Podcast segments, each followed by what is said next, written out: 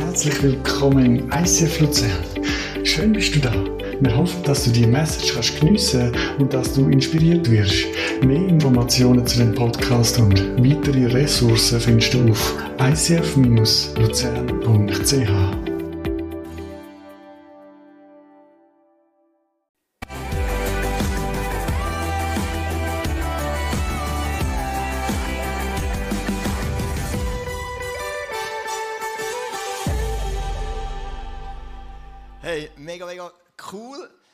so einen guten Einstieg hatten. Ähm, und Jesus hat ja mal gesagt, der Kuno, der letzten Sonntag da war als Guest Speaker, hat gesagt, es gibt so Werte, die sind in der Welt anders als bei Gott. Zum Beispiel die Welt sagt, wir sollen seine Freunde lieben. Gott sagt, wir sollen unsere Feinde lieben. Und das ist der Grund, warum der Reto mit dem ZSC-Pulli dafür gestanden ist, dass ich als natürlich eingefleischter EVZ-Fan also der Urzuger schlechthin auf dieser Welt, ähm, auch das darf lieben, auch lernen darf, schon am Sonntagmorgen zu sagen, ich liebe nicht nur meine Freunde, Nein, natürlich, der Reto ist ein Freund, ist ganz ein guter Freund. Mega auf meiner Seite noch herzlich willkommen ICF Altdorf. Sie haben heute das erste Mal Hybrid, das ist mega modern. Sie haben zwischen eine halbe Stunde am 10 bis um halb 11 selber so eine Vor-Celebration gemacht und haben sich dann bei uns zugeschaltet in Livestream. Also ich hoffe, es ist niemand weggegangen wegen dem Pulli vom Reto. Aber ähm, einfach für die, die noch da geblieben sind, mega schön. Und wir, sind weiter, wir gehen weiter in dieser Serie We Are Family und heute ist das Thema ist deine Kindheit sagen oder fluchen. Und bevor wir dort eintauchen, habe ich einen Interviewpartner da. Genau, und geben wir doch einen großen Applaus auf der Bühne für den Ferdi.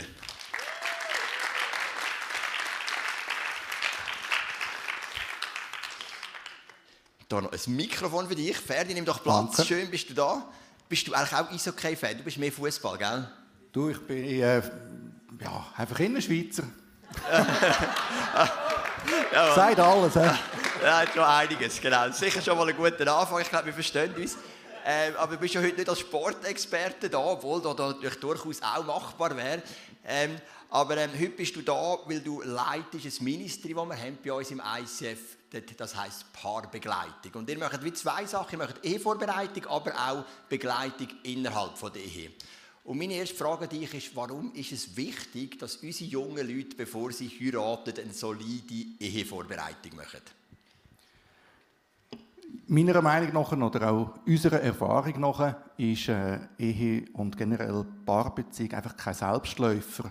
Und man kann nicht irgendwo den Eindruck haben, ja, das kommt dann alles schon gut. Und wenn man irgendwo ein Projekt macht, sei es ein Umbau oder man will auswandern oder einfach irgendetwas Gröberes, dann tut man das eigentlich immer gut planen. Und die Phase vor der Umsetzung, dem gibt man viel Gewicht. Das Fundament von irgendeinem Bau, dort tut man am längsten und am intensivsten dran bauen, oder, dass das Haus nachher nicht zusammengeht. Und äh, manchmal haben wir Menschen den Eindruck, sei es so ein bisschen gesamtheitlich, wenn es ums Beziehung geht oder vielleicht halt nur in einem einzigen Punkt. Es kommt dann schon gut. Hauptsache, wir sind zusammen. Hauptsache, wir haben einander gern und so. Und, und wir haben einfach uns als Aufgabe gemacht, dass wir wollen, die Bärli, die sich äh, an uns wenden, unterstützen, dass wir äh, kann vor der Hochzeit schon ganz wichtige Themen anschauen miteinander. Und zwar geht es primär darum, dass das Paar die Themen anschaut miteinander und, äh, und einfach wirklich halt hinschauen. Und wir wollen äh, einen guten Start in eine erfüllte Ehe fördern. Mega schön. Und ihr habt ja dann auch mehrere so Punkte, die ihr anschaut. Das ist so Kommunikation, Konfliktmanagement, Sexualität, Finanzen.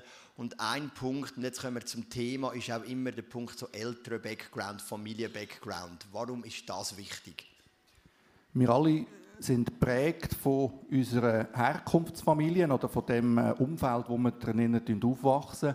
Und die Prägung, die, die ist relativ intensiv und auch über viele Jahre äh, hat die stattgefunden.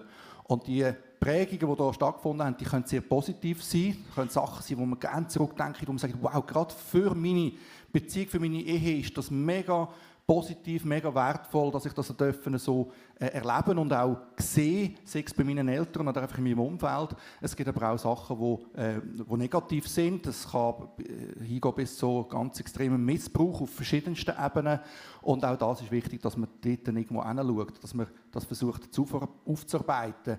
Ähm, und zwar mit den Stellen oder mit den Personen, ob man das alleine kann, ob man einfach irgendwo zu Gott geht, ob man das als Paar macht oder wirklich halt auch irgendwo Hilfe in Anspruch nimmt.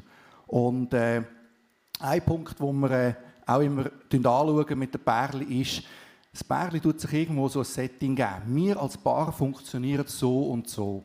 Und da schauen wir verschiedene Ausprägungen an, zum Beispiel Thema so Nähe, Distanz oder irgendwo Rollenverständnis. Wie flexibel ist das Rollenverständnis? Und äh, das Setting, wo sich das Paar gibt, das ist mal das eine. Aber das andere ist, was hat man irgendwo 20, vielleicht sogar 30 Jahre lang erlebt? Aus der Herkunftsfamilie heraus. Wie hat die Herkunftsfamilie ticket?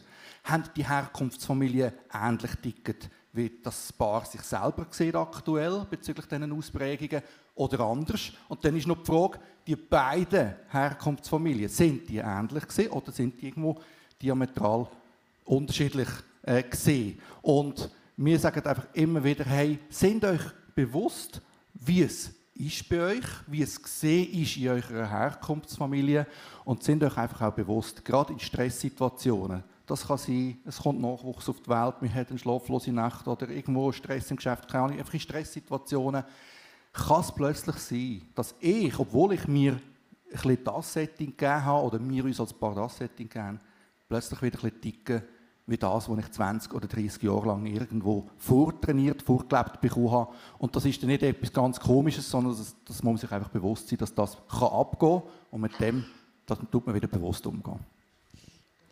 Mega spannend. Hast denn du auch noch ein praktisches Beispiel, vielleicht gerade auf eurer Ehe oder so, wo, wo man das ein bisschen nachvollziehen kann, wie so der ältere Background prägt hat? Wow, Joel, also gerade so völlig unvorbereitet, finde ich es jetzt schon noch krass da. Also gut, muss ich schnell... ganz spontan ist mir da die Frage zu gekommen. Ja, ich habe ein Beispiel äh, von der Selin und von mir. Und zwar, wir haben in unseren Herkunftsfamilien äh, unterschiedlich gelebt, vorbekommen, oder haben es auch selber unterschiedlich gelebt, wie man gewisse Sachen ansprechen oder eben auch weniger ansprechen. Bei der Familie von der Selin ist es bisschen ruhiger abgelaufen. Gewisse sage jetzt mal, heikle Themen hat man vielleicht mal zugewartet, bevor dass man es dann wirklich angesprochen hat. Und bei mir sind Sachen ziemlich schnell auf den Tisch gekommen, da sind Sachen ausdiskutiert worden und beides, sagen Sie einfach, hat Vor- und Nachteil. Und wir hatten dann so ein Beispiel gehabt, noch, noch ja, in unserer Kennenlernphase, wo, wo irgendetwas im Raum gestanden ist und, äh, und ich habe gesagt, ja, was ist das, komm, jetzt da, sag und so, oder? Und, äh, und sie, hat wenig raus rücken. Und ich habe gedacht, ja, aber wenn doch irgendetwas rum ist, jetzt musst du doch sagen, das müssen wir doch lösen. Oder? Mann, lösungsorientiert, all die Geschichten. Und, äh, und irgendwann haben wir es wirklich können anschauen miteinander. Und dann haben wir das können auch ja, wirklich angehen und lösen thematisch. Aber das, die Art und Weise, wie wir genau so Sachen miteinander angehen oder eben vielleicht weniger, dort haben wir gelernt, aufeinander zuzugehen. Ich habe gelernt, wenn ich mich auch ein Stück, ein Stück weit zurücknehmen kann, dass ich auch mal ein bisschen Luft gebe, dass nicht immer alles innerhalb von Minuten muss gelöst sein muss. Ähm, ich kann mal etwas stehen wenn es dran ist. Und äh, Celine hat auch gelernt, auch, ich sage jetzt, aus sich rauszukommen, etwas aktiv auch von sich aus anzusprechen. Da haben wir wirklich aufeinander zugehen, voneinander lernen und als Paar wirklich eine gesunde Basis auch haben. Hey, danke vielmals für den Einblick. Ja, geben wir noch einen Applaus. Ähm Vielleicht noch ein Gedanke, also wenn du da bist, noch nicht geheiratet, aber schon mit jemandem zusammen, dann könnt ihr sehr gerne auf der Fähre oder auf die Zelle zugehen. Oder auch Ideen haben, das brauchen wir auch immer wieder, irgendeinen Refresher oder wir haben vielleicht irgendwo einen Knopf, auch für das sind ihr da, es sind drei Pärchen, die das machen. Und du wirst dann ein bisschen schauen, was passt zu wem. Und danke vielmals für euren grossen, grossartigen Dienst, den ihr da macht. Super, sehr danke Ferdi. Kindheit ob es uns passt oder nicht, das ist etwas, das uns prägt. Ich war ähm, vielleicht etwa 60 gewesen, schätze ich jetzt mal bei dieser Geschichte, und ich bin in Zürich Zoo mit meiner Familie. Und im Zürich Zoo gibt es so ein Schlangenhaus, und wir sind natürlich auch ein Schlangenhaus, da bin ich noch easy gegenüber Schlangen. Aber gerade zu diesem Zeitpunkt war die Fütterung. Und sie haben so ein, so ein Häschen genommen, haben zu der Schlange tun, zu der Würgeschlange. Die Würgeschlange hat sich um das äh, Häschen rundherum gewürgt, hat es erwürgt und gefressen und ich habe das gesehen. Und das ist für mich traumatisch gewesen, ganz ehrlich. Ich habe Jahre nicht können, nicht einmal meinen Fuß hineinsetzen in einem Zoo, in irgendeinem Schlangenhaus. Ich bin dann erwachsen worden, grösser geworden, mit der Zeit hat sich das ein bisschen geleitet. Heute kann ich den Schlangen wieder zuschauen. Ich bin aber immer noch froh, wenn es eine Scheibe hat zwischen mir und der Schlange. Und eben vor zwei Jahren sind wir eine sogenannte Dream Night im Zürich Zoo. Dream Night, das ist so ein Abend von sechs bis zehn, mega cool, wo der Zürich Zoo seine, seine Pforten öffnet für Familien mit Kindern, die chronisch krank sind. Und wegen Levin haben wir dann dort auch so einen Zugang bekommen, weil er auch so eine chronische Krankheit hat, eine Lungenkrankheit, mein ältester Sohn. Und dann haben wir können dieser Dream Night teilen. Da können so Lama reiten und Zeug und Sachen, mega coole Sachen. Und dann kommen wir ins Schlangenhaus und die Schlangen sind nicht mehr im Käfig, sondern bei den Zoowärtern da rundherum. So, oder? Und dann sind wir auf die zu, ja, willst die Schlange auch mal rundherum nehmen oder zumindest anlängen? Und irgendwie habe ich gemerkt, so, ich bin in der so weit, dass ich sehr locker an einer Schlange zuschauen kann, wenn ich sie im Fernsehen sehe oder im Zoo, aber gerade anlängen oder geschweige denn rundherum ähm, äh, wirklich so weit ist jetzt mein Heilungsprozess doch noch nicht vorgeschritten.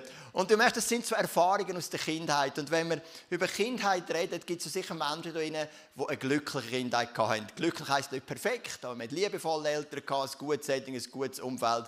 Das wird ein relativ grosser Teil sein. Und es gibt auch Menschen, die eine schwierige Kindheit hatten.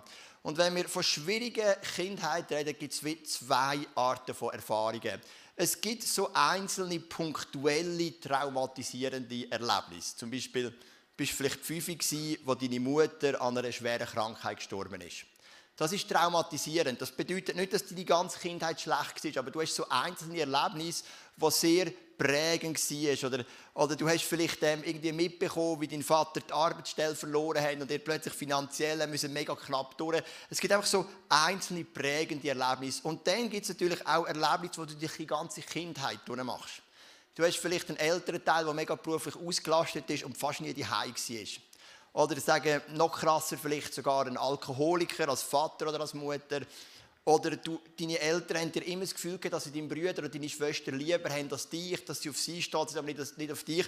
Das sind so Sachen, die ziehen sich dann durch. Und das sind so die zwei Elemente, wie man so in der Psychologie würde sagen, wenn man von einer schwierigen Kindheit redet. Ich war Freitag, Samstag in Deutschland am Denkwerk. Das ist ein mega interessanter Johannes Hartl. Ich weiß nicht, viele werden ihn kennen. Das ist so ganz ein brillanter Denker aus der katholischen Kirche. Der hat so 50 Leute hat er eingeladen und wir haben miteinander über gewisse Themen, Inputs gehört, Kleingruppen, also so die 50 brillantesten Denker vom deutschsprachigen Europa und mich hat er eingeladen, ähm, um mit ihnen so die Themen ähm, zu wälzen. Und das ist mega interessant. Und etwas, was mich einmal mehr begeistert in dem ganzen Prozess ist, die Bibel ist so lebensnah. Vielleicht bist du ganz neu in der Kirche oder du hörst den Podcast und denkst, die, Kirche wird jetzt, äh, die Bibel wird, ja, wird so ein bisschen erzählen, wie gewisse Engel Harfe spielen auf einer Wolke. Aber was hat das mit meiner Kindheit zu tun? Wir werden jetzt gerade eintauchen und du wirst sehen, wie viel auch die Bibel zu dem Thema sagt. Wir haben das schon vor zwei Wochen gehört. So, unser Glaube ist ja gegründet auf dem Judentum und das Judentum ist gegründet auf den drei Stammvätern Abraham, Isaac und Jakob. Und dann haben wir noch eine vierte Geschichte im ersten Buch Mose vom zweitjüngsten Sohn von Jakob, vom Josef. Und ich werde mal ein bisschen die Kindheitserfahrungen anschauen von diesen Gründervätern. Der Abraham, den überspringen wir, weil bei ihm wissen wir nichts zu der Kindheit. Aber wir starten mit seinem Sohn, dem Isaac. Der Isaac hat sicher drei sehr traumatisierende Erlebnisse in seiner Kindheit. Das erste war, er musste eine Trennung erleben von seinen Brüdern. Der Abraham hat ein Kind mit einer Magd und ein Kind mit der Frau. Und die haben sich nicht vertreibt und darum ist dann eines Tages Magd mit dem älteren Bruder von Isaac weggeschickt worden mit dem Ismael. Und der Isaac hat seinen Bruder, den er vermutlich mega gern hatte, hat müssen so eine Trennung erleben und der ist nie mehr zurückgekommen. Also sie haben dann zusammen den Vater noch begraben, viel später, aber einfach für ein Rechtszeitchen ist er weg gewesen. Dann ist er fast geopfert worden. Wir lösen die Geschichten immer unter dem Fokus von Abraham wo dann Gott zum Abraham sagt, du deinen Sohn Isaac opfern und dann laufen sie drei Tage auf den, Burg, auf den Berg Moria, wo heute Jerusalem ist.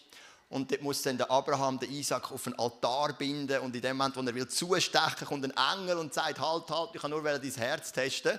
und der Abraham hat den Test bestanden, aber für den Isaac ist es ganz sicher ganz eine schwierige Erfahrung gewesen, natürlich auch mit einem guten Ende. Und was er auch erlebt hat, sie sind lang umgezogen mit dem, seinem Onkel, mit dem Lot und sein Onkel Lot ist gefangen genommen worden, verschleppt worden und sein Vater Abraham ist in den Krieg gezogen und hat den Lot befreit. Also er hat auch einen Krieg und eine Gefangennahme erlebt in seiner Kindheit. Und du siehst, das ist ein Mann mit einer durchaus bewegten, schwierigen Kindheit. Sein Sohn der Jakob hat nicht die traumatisierenden Erlebnisse gehabt, sondern ein stetiges Erlebnis. Er hat nämlich einen Vater mit dem Isaac, der von Anfang an gesagt hat, mein Lieblingssohn ist der Esau. Das sind Zwillinge, Esau und Jakob. Und die Bibel sagt uns, dass Isaac von Anfang an gesagt hat, ich habe einen Lieblingssohn. Und der Lieblingssohn, das bist nicht du, Jakob, das ist der Esau. Und das ist etwas, was unglaublich schwierig ist, das zu handeln, wenn man einfach die Anerkennung von seinem Vater nie bekommt.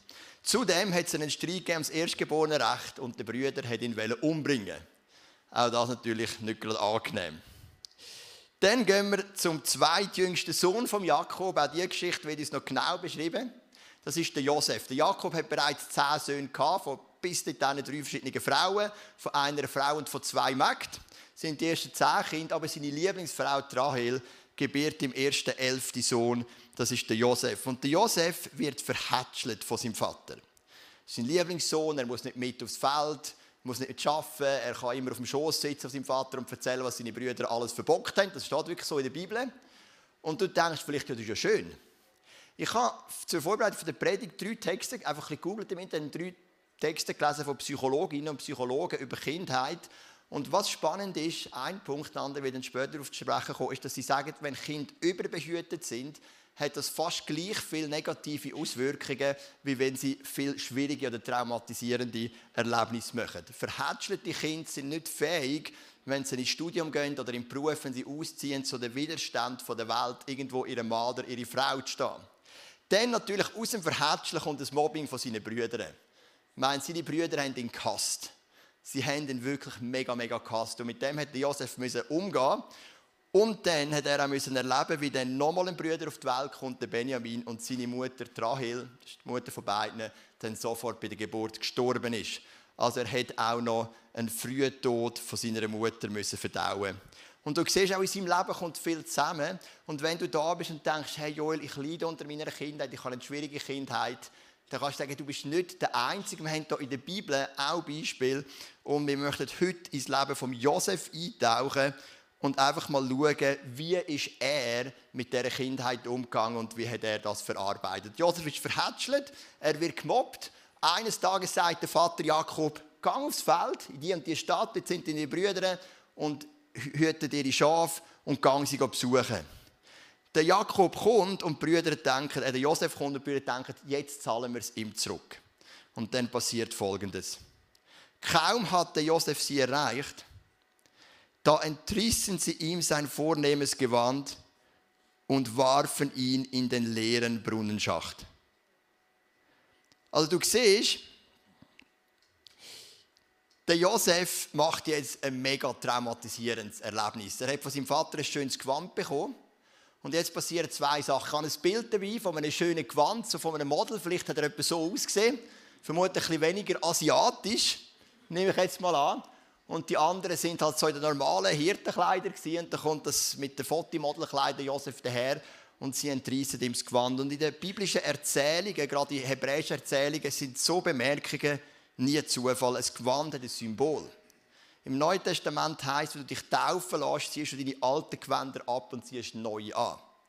Das ist ein Symbol, was da passiert heißt, das alte Leben, das schöne Leben, das verhätschelte Leben von Josef ist jetzt zu Ende. Das Gewand ist ausgezogen. Die Brüder haben das Gewand genommen, haben es mit einem Tierblut gemischt, haben zum Vater Jakob gebracht und gesagt, dein Sohn ist von einem wilden Tier gerissen worden.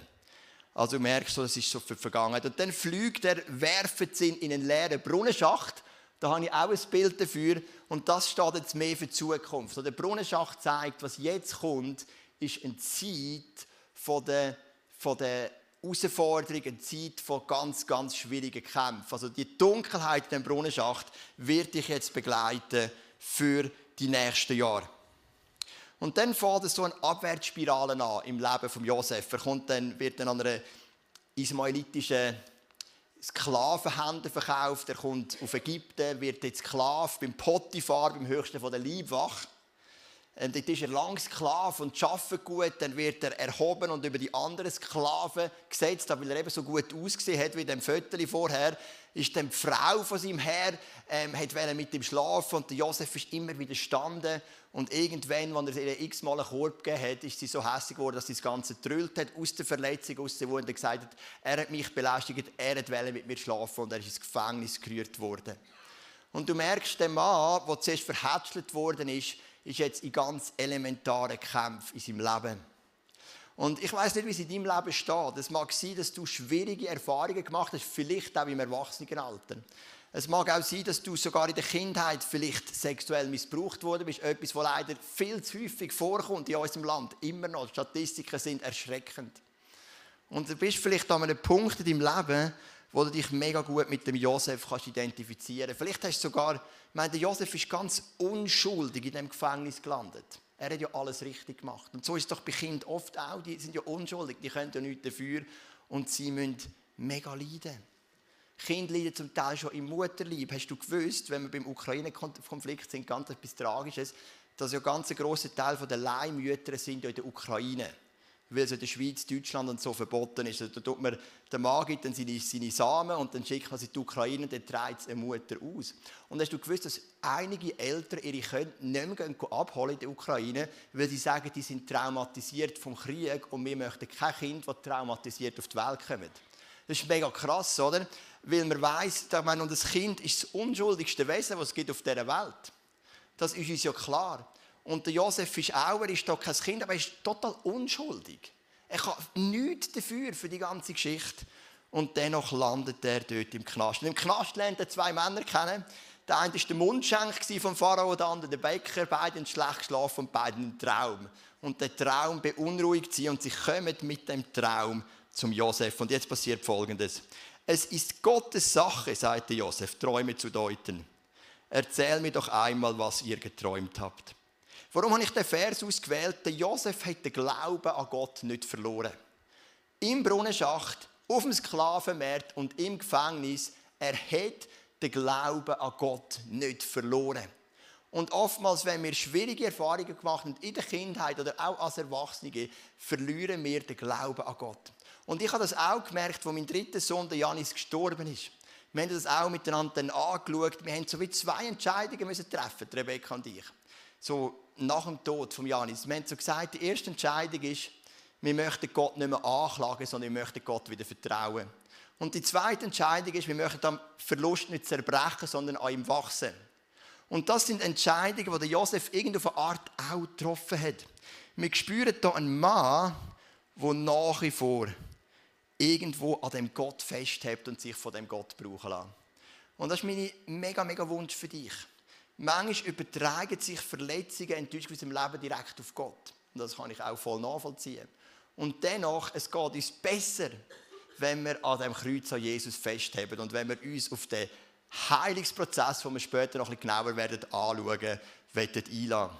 Der Josef war dann im Gefängnis und ein bisschen später hat dann auch der Pharao einen Traum. Und auch er ist unruhig und weiß nicht, wie man den Traum deutet und sagt, einer, hey, im Gefängnis gibt es einen hebräischen Sklaven, der kann, der kann Träume deuten. Und dann sagt der Pharao, komm, bringen. Und dann tut der Josef die Träume deuten, sagt, es wird sieben Jahre Überfluss geben, sieben Jahre Hungersnot. Und dann sagt der Pharao, was soll man machen? Dann sagt er, setz einen weisen Mann ein, der in den sieben Jahren Überfluss 20% der Weizen auf die Seite tut, damit wir dann, wenn die Hungersnot kommt, genug zu essen haben. Und dann sagt der Pharao folgendes. Wo finden wir für diese, äh, wir finden für diese Aufgabe keinen besseren Mann als Josef sagte der König, denn in ihm wohnt Gottes Geist. Er wandte sich an Josef. Gott hat dir dies gezeigt, darum bist du weiser als alle anderen und für die Aufgabe am besten geeignet.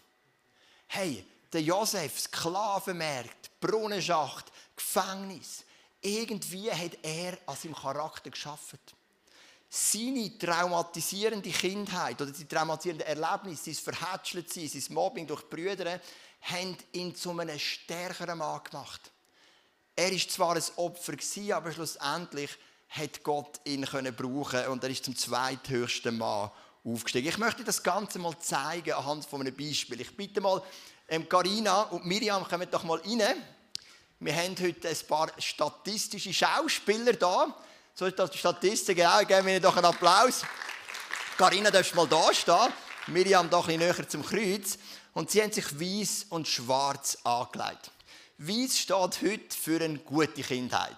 Ich weiss, du hast nicht nur eine einfache Kindheit gehabt, gell, Corinna, überhaupt nicht, aber heute stehst du einfach für das Beispiel von einer gesunden, guten Kindheit. Und Miriam, schwarz angelegt, sie steht für eine schwierige Kindheit, wo auch in welchem Bereich auch immer, oder? Und Miriam und Karina sind beide Teil von unserer Kirche, vom ICF und mit der Karina müssen wir jetzt nicht in einen Mega-Prozess, weil sie hat jetzt einfach eine gesunde Kindheit, zumindest in dem Theater, das er spielt. Oder? Aber Miriam kommt zu uns in die und wir merken einfach, hey, sie hat eine schwierige Kindheit, was machen wir?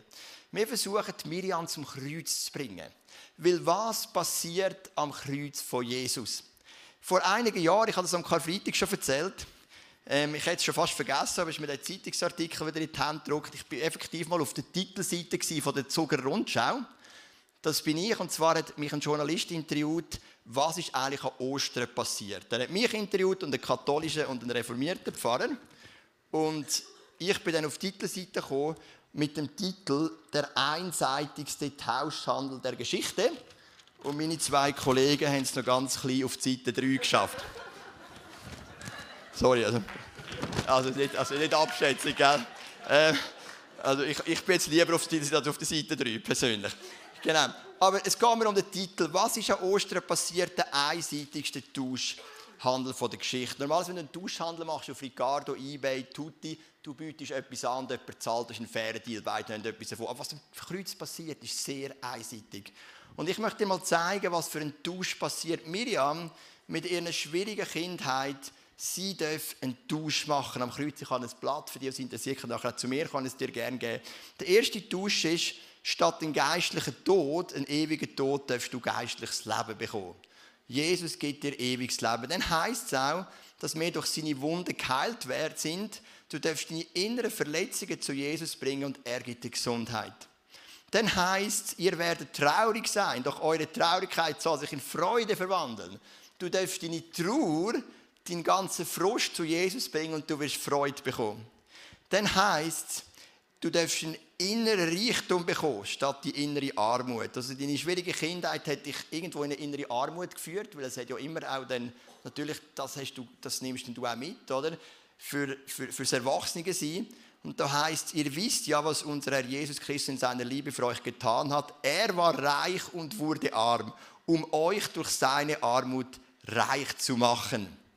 Dann darfst du deine innere Unruhe, dein Getriebe sein, wo auch aufgrund von deiner schwierigen Kindheit da ist, abgeben und darfst inneren Frieden erlangen. Dann darfst du deine Schuld, die du auf dich geladen hast, das ist das Gemeine, oder? Ein Kind ist unschuldig, macht schwierige Erfahrungen und daraus werden Muster, die sündig sind. Und diese Schuld darfst du abgeben und du empfängst Vergebung. Gott hat den Schuldschein, der uns mit seinen Forderungen so schwer belastet, für ungültig erklärt. Ja, er hat ihn zusammen mit Jesus ans Kreuz genagelt und somit auf ewig vernichtet. Dann darfst du deine Gefangenschaft, deine schwierige Kindheit hat dich irgendwelche Gefangenschaften, Abhängigkeiten gebracht.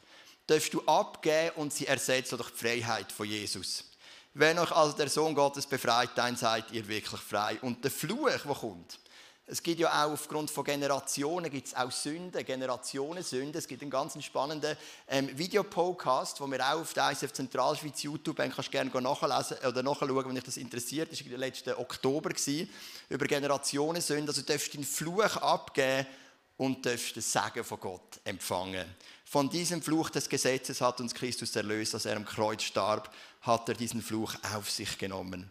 Und natürlich ist das nicht etwas, Miriam geht einfach geschwind mal ein Kreuz, nach dem ICF drei Minuten und alles ist gut.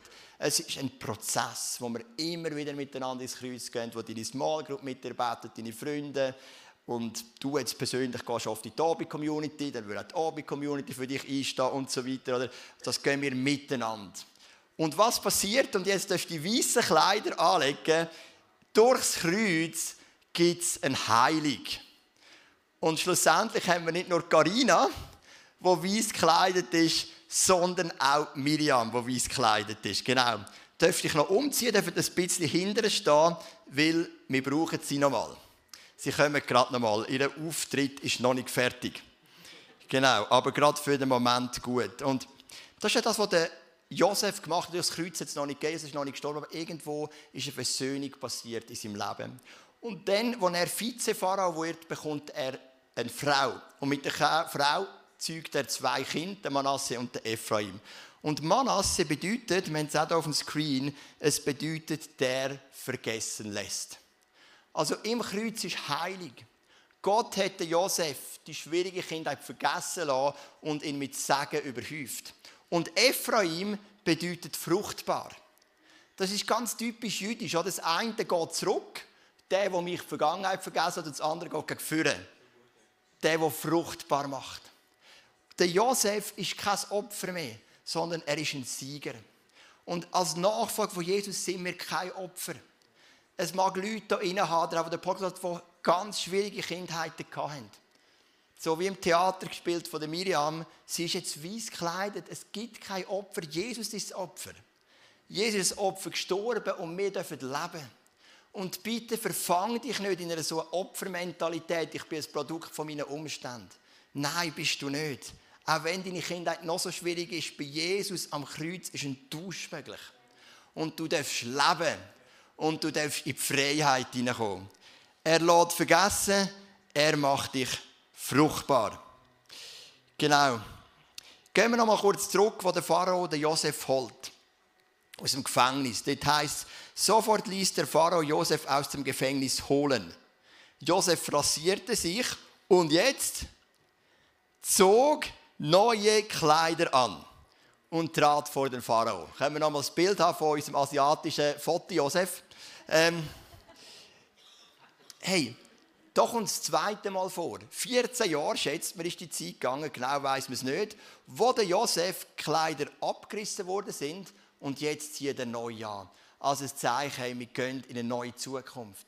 Und Miriam hat ihre Altlasten können ablegen am Kreuz und sie zieht neue Kleider an. Und das zeigen wir auch im Akt der Taufe. Jetzt aber ist die Geschichte immer noch nicht fertig, es geht immer noch weiter. Der Josef dürfte ja noch Groll haben gegenüber seinen Brüdern, könnte man annehmen. Sie haben schließlich das Gewand abgezogen, in Brunnenschlacht geworfen und ihn verkauft.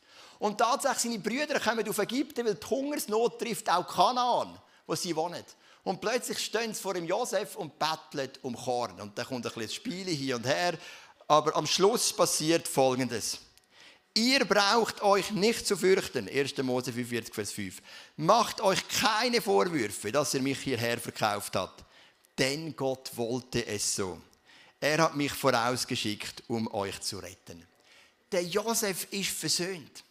Ich habe drei Berichte gelesen von Psychologen, habe ich gesagt, vor allem Psychologinnen über Kindheit. Alle drei sagen, eine Versöhnung brauchst du immer. Alle drei parallel. Sagen, es gibt eine Versöhnung, die brauchst du immer, das ist die mit deinen Eltern.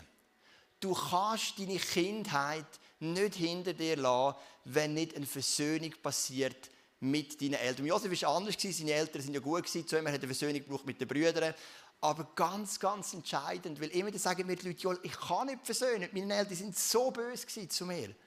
Wenn sogar die weltlichen Psychologen das sagen und die Bibel sagt sowieso, dann wird etwas dran sein. Es braucht eine Versöhnung mit deinen Eltern. Klar, die eine Psychologin hat geschrieben, vielleicht, wenn natürlich so eine große Distanz ist, deinen Eltern, dann bist vielleicht wirklich nicht fähig für ein persönliches Gespräch, aber schreib ihnen zumindest einen Brief und lade irgendwie in den Himmel auf mit einem Ballon oder so. Klar, besser ist es persönlich, vielleicht sind sie auch schon tot, aber es braucht irgendeine Art von Versöhnung mit den Eltern, wenn du frei werden von deiner Kindheit. Und ähm, ich, meine, ich hatte so eine glückliche Kindheit, gehabt, so gute Eltern und gleich, ich habe auch nicht alles gut gefunden. Es gibt auch Sachen, die mache ich heute bei meinen Kindern anders. Und obwohl ich so eine glückliche Kindheit hatte, hat es auch einen Punkt gegeben, wo ich irgendwo eine Versöhnung ähm, einfach auch mit meinem Vater zusammen, es ist nicht schwierig, es ist nicht kompliziert, aber einfach eine einfache, kurze Geschichte, wo ich gemerkt habe, ich brauche auch eine Freiheit in einem Bereich. Es braucht eine Versöhnung. Und wir nehmen den Josef vor als ein versöhnter Mensch. Und jetzt möchte ich dir noch etwas anderes zeigen. Michaela, komm doch mal führen.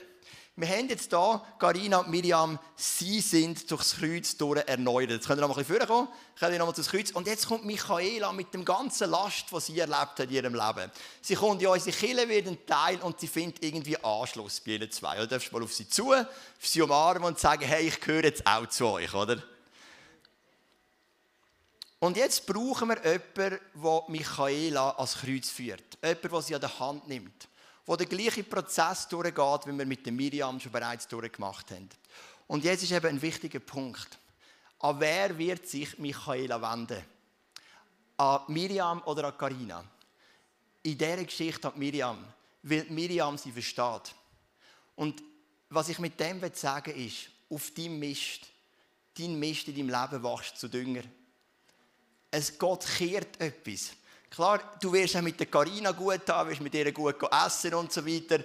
Aber als Kreuz führen wird dich schlussendlich Miriam. Karina wird im Hintergrund beten, sie wird für dich da sein.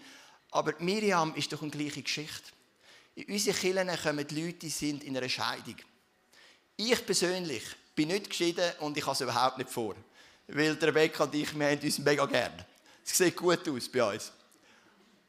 Aber wir haben bei uns Leute, die durch eine Scheidung durch sind. Und ich würde die Person mit so jemandem connecten. Logisch, ich kann auch für sie beten. Ich bin ein geistlicher Leiter, ich habe eine gewisse Autorität, biblisch gesehen, ist keine Frage. Aber wirklich an der Hand nehmen und begleiten muss so eine Person auch jemand, der durch Entscheidung durch ist. Dort ist eine Autorität. Natürlich nur, wenn die Person versöhnt ist. Wenn sie verbittert ist, tue ich sie auf keinen Fall verbinden. Sonst ist es ein Eigengoal. Oder? Wenn Miriam immer noch schwarz angelegt, dann würde ich ein schauen, dass ich mich gut fernhalte. Schon nicht, habe ich nicht im Griff. Aber ich würde sagen, aber eine versöhnte Miriam ist der grösste Segen für Michaela in diesem Leben. Und darum, eben, und ich kann das Bild haben, was kannst du mal bringen? Das Bild vom Misthaufen. In der Miriam, in ihrem Leben, war ein Misthaufen. Und was ist daraus geworden? Das nächste Bild der Dünger. Also aus dem Mist von ihrer Kindheit wird der Dünger für das Leben von der Michaela. Und sie darf Michaela ans Kreuz führen und auch Michaela darf in die Reinheit hineinkommen. Hey, danke euch vielmals. Ihr dürft wieder an Platz. Ähm, sehr hilfreich. Und jetzt kommen wir zum letzten Vers in dieser ganzen Geschichte. Die Geschichte geht noch ein bisschen weiter die ganze, die ganze Clan kommt dann auf Ägypten, weil in Ägypten ist genug Nahrung und der Pharao sagt, bringt es kommen dann 70 Leute mit Kindern und Großkindern, die 12 Kinder mit ihren Frauen und der Clan von 70 Leuten kommt auf Ägypten. Und eines Tages stirbt der Vater Jakob.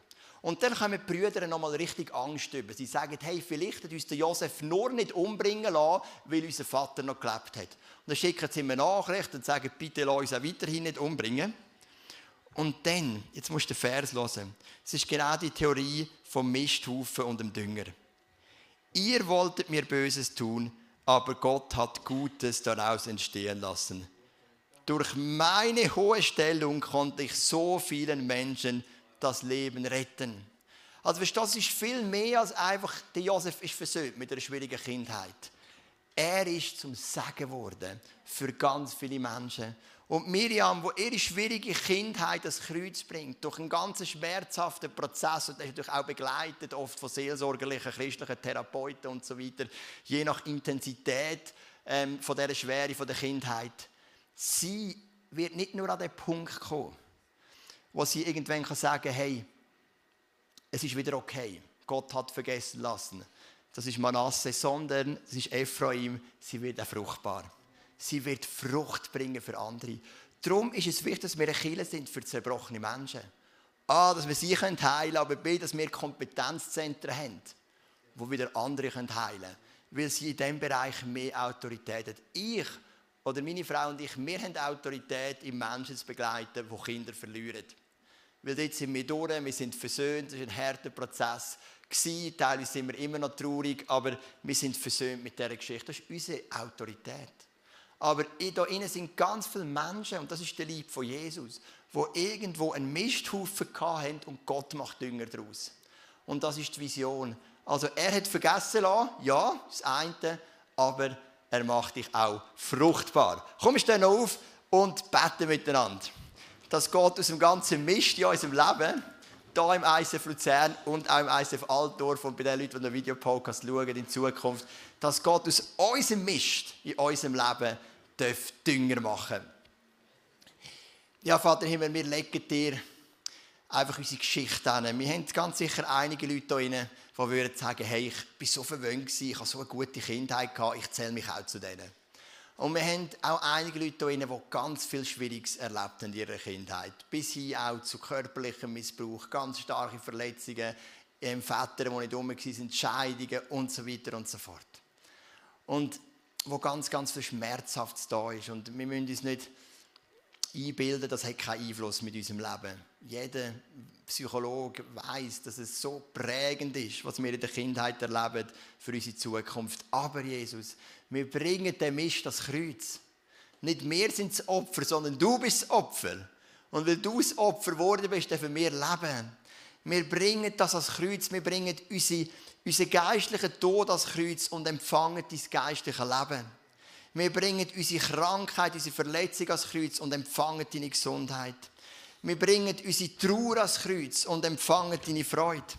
Wir bringen unsere innere Armut als Kreuz und empfangen deinen inneren Reichtum.